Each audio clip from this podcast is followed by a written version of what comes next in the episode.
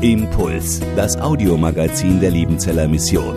Predigten, Veranstaltungen und Specials weltweit am Leben dran. Impuls zum Nach- und Weiterdenken.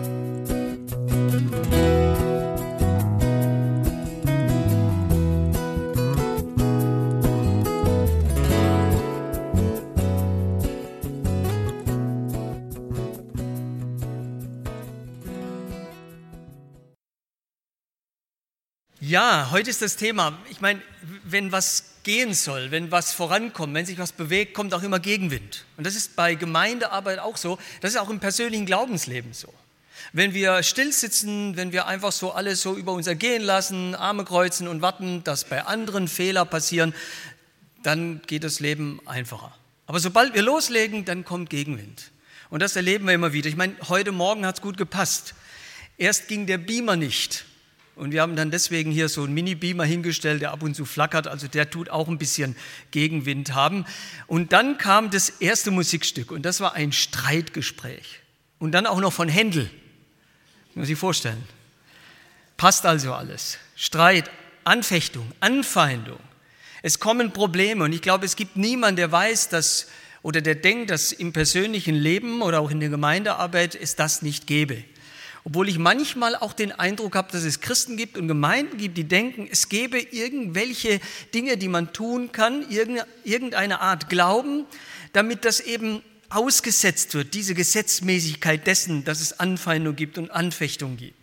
So ein bisschen Wohlstandsevangelium oder Wohlstandsglaube, wenn du so glaubst, wenn du das anwendest, wenn du nur genug betest oder genug gibst oder genug das machst oder genug an den Pastor glaubst oder sonst irgendwas, dann bleiben die Probleme aus.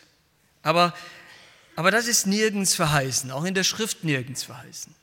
Es ist eher andersrum, genau das, dass da, wo es losgeht mit der Arbeit, da, wo wir Hand anlegen an das, was unser Glaube ist oder die Gemeinde ist, dass dann auch Anfechtung und Anfeindung kommt. Gemeinde, Glaube ist immer angefochten, immer.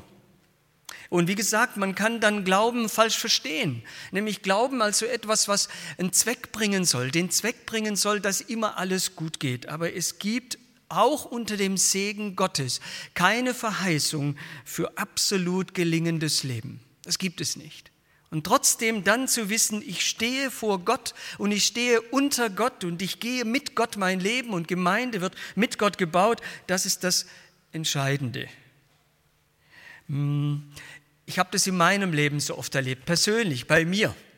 Gerade auch in Zeiten, wo ich dachte, jetzt geht alles gut, werden Gegenkräfte wach und man stolpert drüber, man kommt nicht weiter. Wir haben heute ganz bewusst diese Lieder gehabt am Anfang, wo deutlich war, dass viele Gegenkräfte da sind.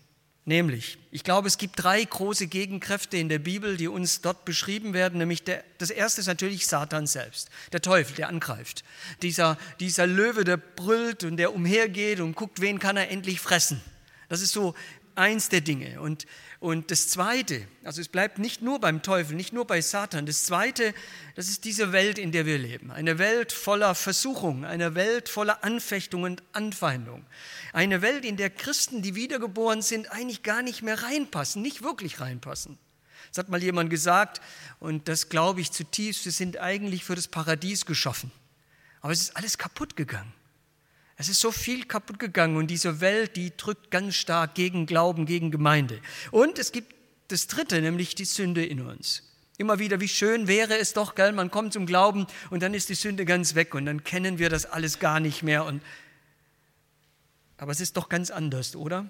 Satan ist da, die Welt ist da, die Sünde ist da und das sind Gegenkräfte, die gegen uns persönlich gehen und dann auch gegen die Gemeindearbeit. Das ist der geistliche Kampf, dem wir täglich ausgesetzt sind. Und Anfechtung ist oft das Zusammenspiel aller dieser drei Kräfte.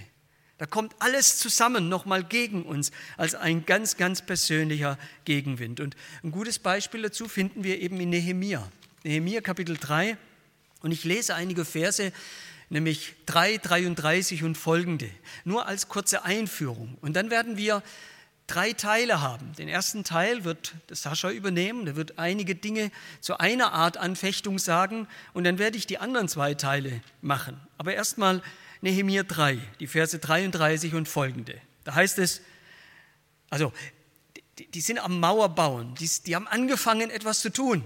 Die, die, die, beten nicht nur irgendwo unterm Schatten eines Baumes vor fließendem Wasser und freuen sich am Leben, sondern die haben angefangen zu arbeiten. Und jetzt heißt es, und es geschah, als Sanballat hörte, dass wir die Mauer bauten, da wurde er zornig und ärgerte sich sehr und er spottete über die Juden. Und er sprach vor seinen Brüdern und zu der Oberschicht von Samaria und sagte, was machen die ohnmächtigen Juden? Wollen sie Jerusalem für sich befestigen? Wollen sie zum Opfer schlachten? Wollen sie es heute vollenden? Wollen sie es wollen sie die Steine aus dem Schutthaufen wieder zum Leben bringen? Sie sind doch verbrannt. Und Tobia, der Ammoniter, stand neben ihn und sagte, was sie auch bauen mögen, wenn ein Fuchs daran hinaufspringt, reißt er ihre Steinmauer ein. Und dann kommt, und dann kommen diese Worte, höre unser Gott, wie wir zum Gespött geworden sind, und lass ihre Schmähung auf ihrem Kopf zurückkommen und gib sie der Plünderung preis in einem Land der Gefangenschaft und decke ihre Schuld nicht zu und ihre Sünde werde vor deinem Angesicht nicht ausgelöscht, denn sie haben in den Bauenden dich zum Zorn gereizt. Wir aber bauten die Mauer weiter auf, so dass die ganze Mauer bis zur Hälfte geschlossen werden konnte und das Volk war mit ganzem Herzen an der Arbeit. Wo gebaut wird, da gibt es Anfechtung. Da gibt es Anfeindungen, gibt es Probleme und Schwierigkeiten. Und meistens sind es so drei Bereiche. Das erste, Anfechtung so aus dem eigenen Herzen, aus dem Innern heraus. Dann Anfechtung aus den eigenen Reihen. Und das ist das, was uns vielleicht am meisten erstaunt. Und das dritte ist die Anfechtung, die von außen kommt. Sascha, darf ich dich bitten, uns zum ersten Punkt etwas zu sagen? Anfechtung aus dem eigenen Herzen, innere Anfechtung. Das hat Nehemia mit dem Volk damals erlebt, wenn wir in Nehemia 4 schauen.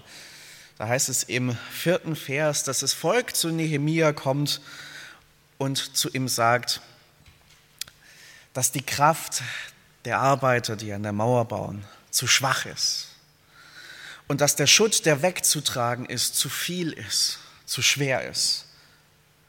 Und dann das Fazit, das sie ziehen, wir können nicht an der Mauer weiterbauen. Wir schaffen es nicht. Wir kriegen es nicht hin. Das ist eine Nummer zu groß für uns. Da kommen Versagensängste hoch. Und das kann passieren, wenn man sich auf den Weg macht, wenn man aufbricht. Und am Anfang noch viel Euphorie des Aufbruchs da ist. Und auf einmal steht man da und da kommen Versagensängste hoch. Was ist, wenn wir das nicht hinkriegen? Was ist, wenn unsere Kräfte nicht reichen? Was ist, wenn unsere Fähigkeiten nicht ausreichen? Und den Eindruck haben wir hier, wir können die Mauer nicht weiterbauen, nicht fertig bauen, wir kriegen es nicht hin. Innere Anfechtung, aus dem eigenen Herzen Versagensängste. Ich muss zugeben, das, was Nehemia hier sagt, das ist auch mir nicht unbekannt. Die Angst, es nicht zu schaffen die Angst zu versagen. Ich habe hier fünf Jahre lang an unserer Hochschule Theologie studiert und als ich noch vor meinem Studium hier zu Schnuppertagen hinkam, um, mir, um das alles mal anzusehen, hat mir einer aus dem damaligen Absolventenjahrgang gesagt, Sascha, glaub mir eins, wenn du hier studierst, wirst du mindestens einmal an den Punkt kommen, dass du alles hinwerfen willst. Sei darauf vorbereitet. War ich, ich hatte nur nicht damit gerechnet, dass das gleich in den ersten zwei Wochen passiert. Es war die Situation. Ich kam hier hin und ähm, in den ersten Unterrichtsstunden in den einzelnen Modulen haben uns unsere Dozenten mitgeteilt, was im Laufe des Semesters alles zu lesen und zu machen ist und welche Leistungsnachweise dann gefordert sind. Und ich mit meiner Seheinschränkung bei dem allen, was an Literatur zu lesen war, saß ich dann da und habe mir gedacht, das, das schaffst du nicht, das ist eine Nummer zu groß für dich. Das kriegst du nicht hin. Was ist, wenn ich es nicht schaffe? Was mache ich denn dann? Irgendwie kein Plan B in der Hinterhand, den ich hätte ziehen können. Es war nicht das einzige Mal, dass mich das bewegt hat. Dieser Gedanke, was ist, wenn der Weg hier nicht weitergeht. Es gab dann im weiteren Verlauf des Studiums Momente, wo ich gesundheitlich angeschlagen war, auch selbst noch in dem letzten Jahr, wo ich meine Bachelorarbeit geschrieben habe. Und ich mir wieder gedacht habe, schaffst du das? Kriegst du das hin bis zum Ende? Was ist, wenn du es nicht packst? Und bei meiner letzten Predigt, wenn ihr euch noch daran erinnert, habe ich euch sehr ehrlich erzählt von dieser leichten Erschöpfungsphase, die ich im Januar hatte.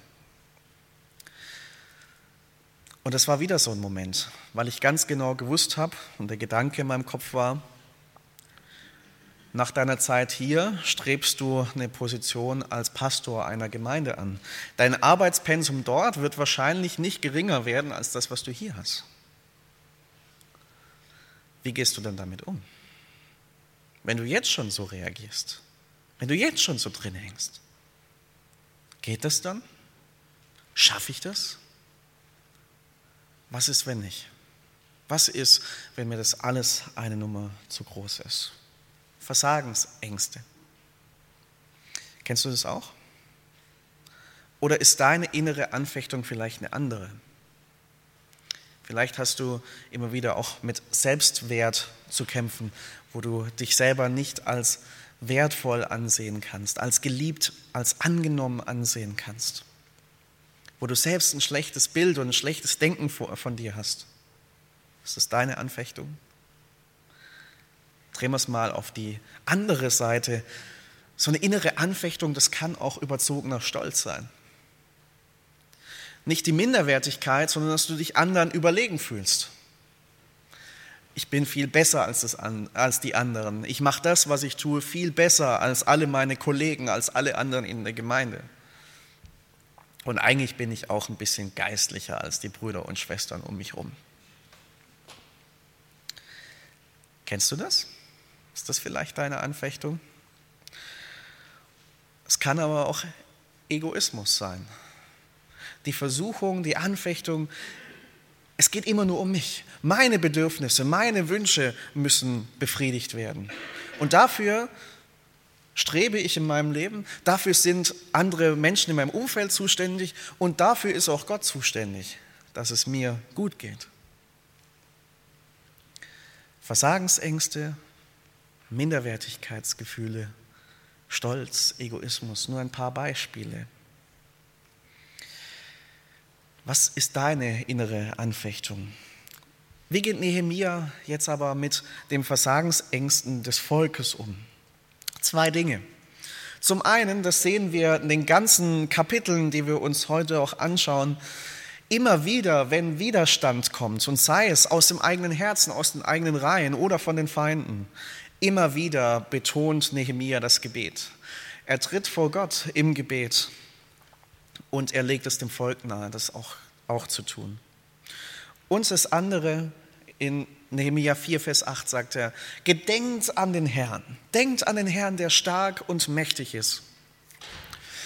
Nehemiah sagt, konzentriert euch wieder auf das, was die geistlichen Wahrheiten sind, an Gottes Verheißung, die er uns gegeben hat, dass er auf unserer Seite steht, dass er für uns streitet im Kampf, dass er immer an unserer Seite ist und mit uns kämpft. Daran haltet euch, daran erinnert euch und zieht daraus Kraft. Es waren auch die zwei Schlüssel, die mir geholfen haben und immer wieder helfen, meiner inneren Anfechtung umzugehen. Den Punkten, wo ich diese Ängste hatte, immer wieder ins Gebet zu gehen und zu sagen, Jesus, ich habe diesen Weg angetreten im Vertrauen darauf, dass es dein Wille für mein Leben ist. Aber du siehst, dass ich gerade echt Zweifel daran habe. Bitte gib mir, wenn es dein Wille ist, neue Kraft, neuen Mut und bestätige diesen Weg wieder neu. Und das hat er getan, immer und immer wieder. Und es war wertvoll für mich, mich wieder auf geistliche Wahrheiten und Gottes Verheißungen zu konzentrieren.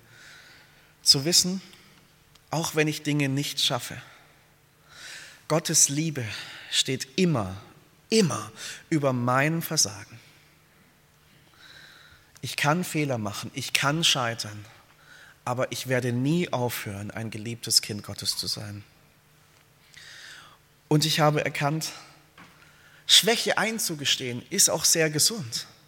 Weil es mich davon befreit zu glauben, ich muss alles tun, weil es mich in der Abhängigkeit von Jesus hält, der meine Kraft ist. Nichts habe ich zu bringen, alles Herr bist du, das haben wir vorhin gesungen. In dieser Abhängigkeit hält es mich und ich lerne wieder neu, nicht aus meiner Kraft, sondern aus Gottes Kraft zu leben. Und daran halte ich mich. Wie gehst du mit deiner inneren Anfechtung um? Diese zwei Schlüssel möchte ich dir mitgeben. Geh ins Gebet, leg es vor Gott hin. Bitte ihn um sein Eingreifen, um seine Hilfe, dass er dich durchträgt und konzentriere dich wieder neu auf das, was Gott dir in seinem Wort an Verheißungen und an Zusagen gibt. Nach jedem unserer drei Teile heute Morgen wollen wir uns eine Frage stellen. Die kannst du ganz für dich persönlich in einem Moment der Stille bewegen. Und die erste Frage, die du für dich jetzt bewegen kannst in der Stille und wo du mit Jesus darüber reden kannst. Was ist deine innere Anfechtung, mit der du momentan konfrontiert bist?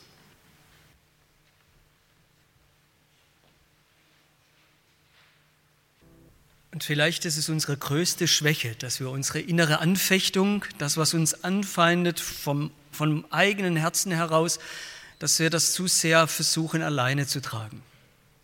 Und vielleicht ist das ein guter Schritt vorwärts in unserem Glaubensleben und auch, dann auch im gemeinsamen Miteinander bauen an Gemeinde, dass wir anfangen, transparent zu werden und diese Dinge auch zu sagen und anderen weiterzugeben, damit sie beten können.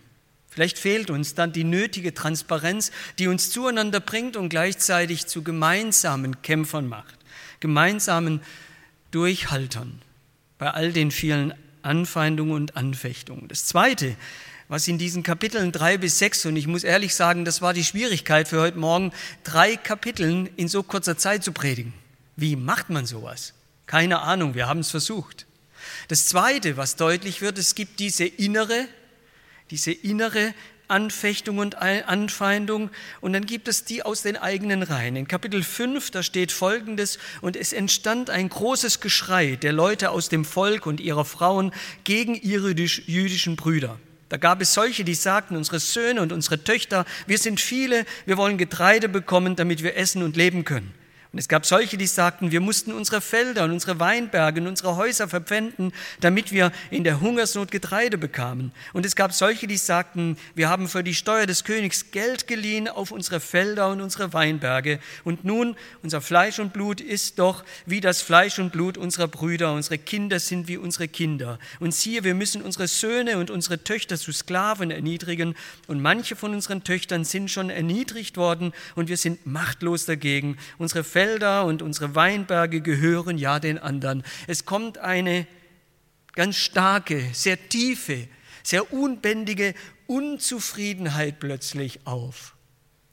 Man kommt ins Nachdenken und merkt, ich selber und mein Leben kommt in in, in eine Grenze. Ich gebe zwar alles, ich versuche mitzuarbeiten, an der Mauer mitzubauen, aber ich merke, da ist, da ist Ungerechtigkeit da. Und so kommen diese ganz menschlichen Dinge plötzlich auf. Und da geht es mir gar nicht darum, an diesem Kapitel jetzt festzumachen, wer war schuld und wer war unschuldig. Das ist das, was wir zuallererst mal machen in solchen Fällen. Sondern, dass wir merken, Unzufriedenheit, die kommt immer wieder. Und Unzufriedenheit heißt, Unzufriedenheit heißt nichts anderes, als dass der Friede weg ist. Unzufriede, Friede ist weg. Das Innere ist durch das Viele, was man selbst tragen muss und ertragen muss, einfach weg. Und, und die Ungerechtigkeit ist plötzlich zu sehen. Und vielleicht geht es uns gar nicht mal so schlecht, aber, aber weil es den anderen besser ist, spüren wir Ungleichheit. Ungleichheit bremst Gemeinde.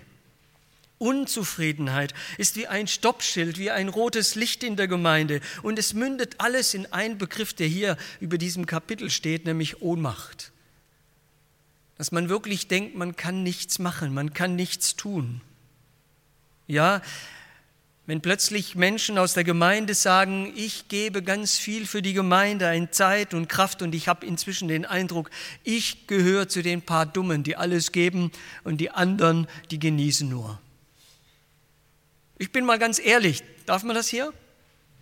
Das ist doch so das Erleben von Unzufriedenheit und Ungleichheit und Ungerechtigkeit in der Gemeinde und auch der Ohnmacht, denn wenn ich es nicht mehr tue, dann tut es keiner mehr. Und vielleicht, vielleicht gibt es da eine Gruppe, die sagt, was gemacht werden muss und die andere, die müssen es machen. Und das ist die Unzufriedenheit und das ist die Ungerechtigkeit. Und ich sage diese Worte immer wieder, denn das ist etwas, was zur ganz tiefen Anfechtung wird. Warum mache ich das Ganze hier? Warum bin ich überhaupt dabei? Warum verkämpfe ich mich hier? Was kann helfen?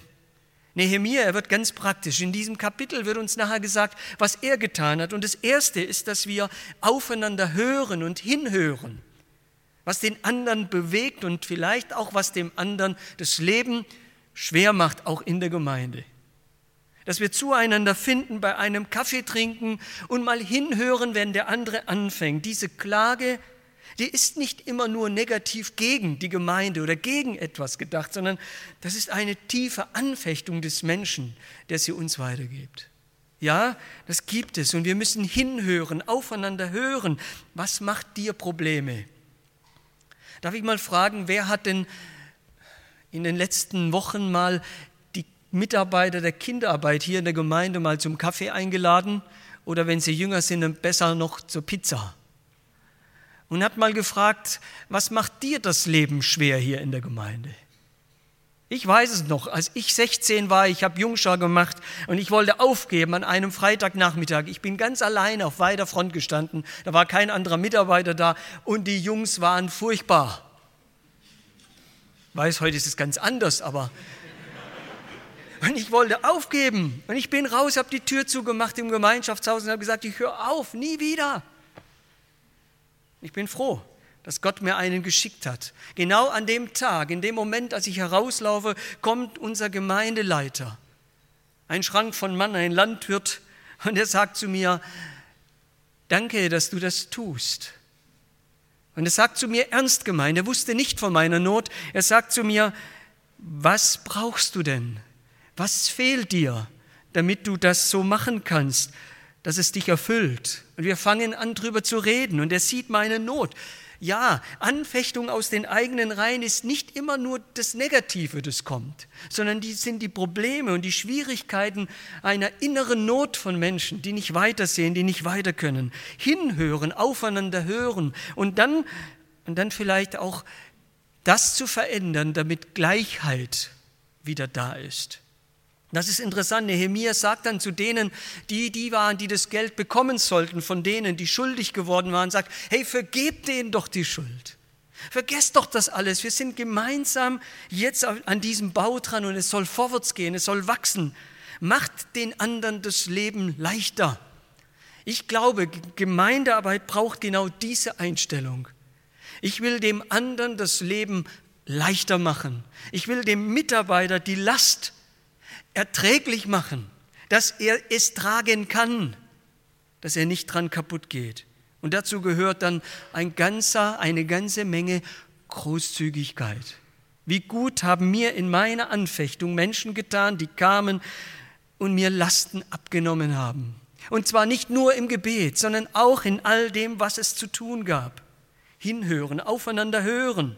Ja, Unzufriedenheit ist eine ganz große Bremse in der Gemeindearbeit. Und manchmal sind Menschen einfach immer unzufrieden, die gilt es zu ermahnen. Aber manchmal kommt Unzufriedenheit aus Ungerechtigkeit und Ungleichheit. Und das gilt es aufzudecken und dagegen anzugehen und dann Schritte zu machen, damit es wieder leichter wird, dass diese Anfeindung, dass diese Anfechtung aus den eigenen Reihen aufgelöst wird in einem Miteinander der Freude und des Miteinanderarbeitens. Inwieweit ist es vielleicht bei dir inzwischen schon so, dass deine Unzufriedenheit die Mitarbeit in dieser Gemeinde schwer macht? Dass du vielleicht aus der Erfahrung, immer der Dumme zu sein, denkst, dann mache ich nicht mehr mit. Es wäre schade drum. Und vielleicht ist es auch so, dass du durch dein Handeln und Tun andere unzufrieden gemacht hast. Wie wäre es, wenn wir daran arbeiten? Inwieweit macht meine Unzufriedenheit meine mitarbeitende Gemeinde schwer? Lasst uns kurz darüber nachdenken.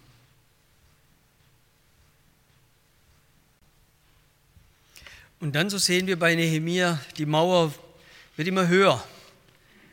Und es ist tatsächlich nicht so, dass die Füchse das wieder umschmeißen könnten. Das merken die Feinde. Und die Feinde merken, es ist den Leuten ernst, es soll wirklich ganz zu werden. Und sie merken langsam, dass ihr eigener Glaube, das, was sie gedacht haben, plötzlich zu wanken scheint. Und deswegen gehen sie mit noch mehr Kraft und mit noch mehr Macht gegen das, was da gerade am Entstehen ist. Und es kommt die, die dritte Art von Anfechtungen und Anfeindungen, nämlich die von außen. In Kapitel 6 da heißt es, dass es plötzlich Mordpläne gegen Nehemia geht. Man schickt Briefe, um ihn einzuladen. Man streicht ihm so ein bisschen Honig ums Maul. Kommt doch, lasst uns besprechen, wie wir jetzt weitermachen. Aber dahinter steckt das eine, man will ihn umbringen. Man will ihn töten, man will ihm Böses, so heißt es hier. Und nachdem er auf vier Briefe nicht reagiert, schickt man noch einen fünften Brief, dass er ja auf jeden Fall kommt. Aber, aber Nehemia weiß, was da los ist und deswegen lässt er sich nicht drauf ein. Das, was von außen kommt, das wird sogar so stark, dass man versucht, fromm daherzukommen. Man nutzt falsches prophetisches Wort, um Nehemia dazu zu bringen, dass er einen Fehler macht. Man stellt ihm eine Falle damit das ja nicht passieren kann, wovon diese Feinde Angst haben, nämlich dass die Mauer mal steht und sie dann keine Chance mehr gegen dieses Volk haben. Und immer wieder, immer wieder sagt aber Nehemiah Nein dazu. Er sagt, nein, da mache ich nicht mit, da lasse ich mich nicht drauf ein. Er bemerkt, von Gott inspiriert, dass das Ganze eine Falle ist. So sagt er zum Beispiel, nein, nicht Gott hatte ihn gesandt, sondern er redete die Prophezeiung über mich, die die Feinde ihm mitgegeben hatten. Er merkt das. Wie gesagt, von Gott inspiriert wird das klar. Aber es lässt nicht nach. Die Feinde wollen nicht sehen, dass die Mauer steht. Gemeinde passt nicht nur in diese Welt, sondern es sind viele Gegenkräfte da, die Gemeinde umschmeißen wollen, die nicht sehen wollen, dass Gemeinde entsteht, dass Gemeinde gebaut werden kann. Wie, wie kommt diese Gegenwehr? Ich habe es mal versucht aufzulisten, nicht nur aus Kapitel 6, sondern auch den Kapiteln vorher. Da werden Falle gestell, Fallen gestellt, damit das nicht passieren kann. Dann wird nicht abgelassen. Drei Briefe, vier Briefe, fünf Briefe, immer wieder dagegen. Das hört nicht auf mit den Angriffen. Ich glaube, Gemeinde ist am stärksten gefährdet, wenn sie denkt, es kommen keine Angriffe mehr. Gemeinde ist am stärksten gefährdet, wenn sie denkt, es kommen keine Angriffe mehr. Jetzt haben wir es. Jetzt haben wir eine Vision und jetzt bauen wir und jetzt ist alles gut, alle sind begeistert, alles schön. Lasst uns Kaffee trinken. Und dann passiert es beim Kaffeetrinken. Meistens beim Kaffeetrinken. Denn die Feinde, das zeigt uns Nehemiah auch, sie greifen unerwartet an. So wie Diebe in der Nacht kommen. Das ist nicht so, dass sie vorher sagen, ich komme morgen, bereite dich vor. Sondern ich komme jetzt, du bist unvorbereitet. Und sie kommen manchmal auch fromm daher. Darf ich das auch mal sagen? Nicht alles, was so fromm gesagt, ist, gesagt wird, ist so gut für den Gemeindebau. Manchmal meinen es Menschen sogar vielleicht sehr fromm, aber es macht Dinge kaputt. Dann wird gespottet über die Arbeit. Selbst in der Gemeinde habe ich das schon erlebt. Man versucht etwas Neues zu, zu, zu machen, zu wagen, zu verändern. Und dann, dann hört man aus den eigenen Reihen, ah, das kann nie funktionieren. Und wenn es dann nicht funktioniert, hört man dann sofort, habe ich doch gleich gewusst, dass es nicht funktioniert. Wie schade, wenn es so ist. Wie schade, wenn Menschen so denken. Ich würde sagen, das ist genauso, wie wenn man von außen angegriffen wird. Da werden Leitungspersonen angegriffen, man redet schlecht über sie. Ja, man spricht über ihre Fehler und die haben ja auch Fehler. Und so Stück für Stück wird alles desakkreditiert, was vorher so gut und so stark war. Man setzt Gerüchte in die Welt, so heißt es hier in Kapitel 6. Man setzt Gerüchte in die Welt über die Leitungsleute, über die Mitarbeiter, über die Gemeinde an sich und es kommt Anfeindung und Anfeindung. Und diese Anfeindung schafft es dann noch, dass man sich innerhalb der Gemeinde gegeneinander aufhetzt. Was wird zum Beispiel in Frage gestellt? Ich habe mich mal ganz aktuell gefragt. Eine Sache, ich sehe sie immer mehr kommen, auch hier in Deutschland, ist, dass man sagt, die Gemeinde Christi darf nicht mehr sagen, dass Christus der einzige Weg ist. Dass der Sühnetod Jesu dann in Frage gestellt wird. Warum das Ganze? Wie könnt ihr nur exklusiv vom Heil reden? Wie könnt ihr nur sagen, dass es nur Jesus ist Lasst uns einen Dialog aufsetzen und damit ist nicht das Miteinanderreden gemeint, sondern dass am Schluss alle die gleiche Meinung sind, der gleichen Meinung sind, dass es egal wäre, an wen man glaubt. Das sind Anfechtungen, das sind Anfeindungen von außen.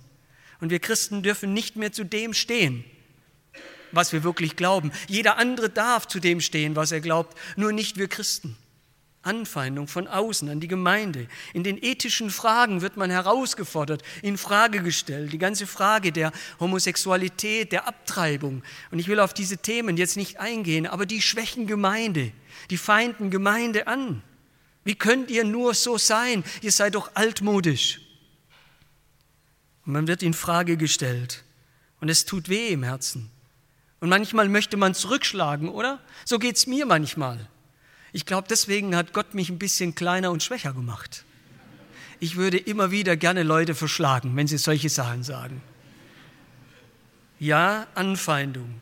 Oder was mir am meisten immer wieder im Herzen wehtut, wenn die Bibel in Frage gestellt wird, nämlich als Gottes Wort, als Autorität für Leben und Gemeinde. Wie könnt ihr nur in eurer Gemeinde noch an der Bibel festhalten? Ja, das sind die Fragen. Das ist Anfeindung und Anfechtung von außen zu dem Inneren und zu dem, zu dem aus dem Herzen und zu dem in der Gemeinde kommt jetzt auch noch von außen diese Gegenwehr. Und was machen wir jetzt? Und Nehemiah sagt in Kapitel 6, es gibt, es gibt zwei Dinge, die wir nicht tun sollen. Nämlich das erste ist, wir sollen uns nicht fürchten und das zweite, wir sollen nicht sündigen. Und über das Sündigen habe ich ja gerade schon gesprochen, nämlich zurückschlagen. So richtig zurückschlagen. Das sollen wir nicht. Aber wir sollen auch keine Angst haben, keine Furcht haben. Warum? Und ich freue mich so sehr, dass es im Neuen Testament heißt, dass es Jesus ist, der seine Gemeinde bauen will. Er baut Gemeinde mit uns, durch uns und trotz uns und trotz aller Anfeindung. Und deswegen will ich keine Angst zu haben, weiterzumachen, weiter den Weg zu gehen. Ich will nicht zurückzahlen und schlagen und um mich schlagen. Nein, das hat jetzt gepasst, gell? Ich will, ich will von Herzen meinen Herrn vertrauen und drei Dinge tun. Und damit will ich diese drei Teile schließen. Und Sascha hat uns vorhin da schon eingeführt dazu. Das erste, ich will mich erinnern an die Verheißungen Gottes. Nehemiah macht es all diese Kapitel hindurch. Ich will, ich will mich erinnern an die Verheißungen Gottes. Bei Anfeindung brauchst du nicht viel Gegenwehr, du brauchst viel Verheißung. Bei Anfeindung brauchst du nicht viel Gegenwert, Gegenwehr, du brauchst viel Verheißung. Und ich will, ich will arbeiten und wachen.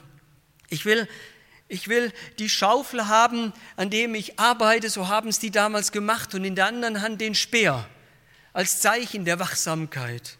Ich will Gemeinde mitbauen, ich will mich mit einsetzen mit meinen Gaben und beten, weil ich weiß, der Feind kommt. Und es gibt eine Stelle, die liebe ich in Nehemia. Ein, eine, eine gute Idee. Nämlich Nehemia sagt, lasst uns ein paar Leute hinstellen, die haben so ein großes Horn in der Hand. Und wenn der Feind von dort aus angreift, werden wir dort blasen mit dem Horn und alle werden sich versammeln und kämpfen. Und für mich ist das ein Bild für das Zusammenkommen zum gemeinsamen Gebet. Und wenn ein Kreis, eine Gruppe, eine Person in der Gemeinde merkt, jetzt ist Angriff da, jetzt ist Anfeindung da und Anfechtung da, dann lasst uns zusammenkommen zum gemeinsamen Gebet. Gemeindebau ohne Gemeindegebet funktioniert nicht.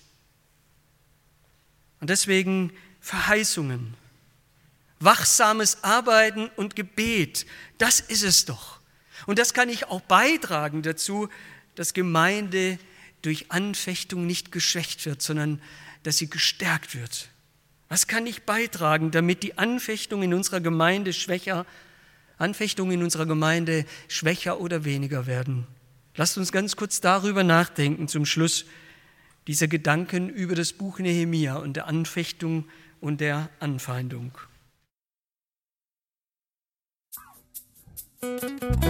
Impuls ist eine Produktion der Liebenzeller Mission. Haben Sie Fragen?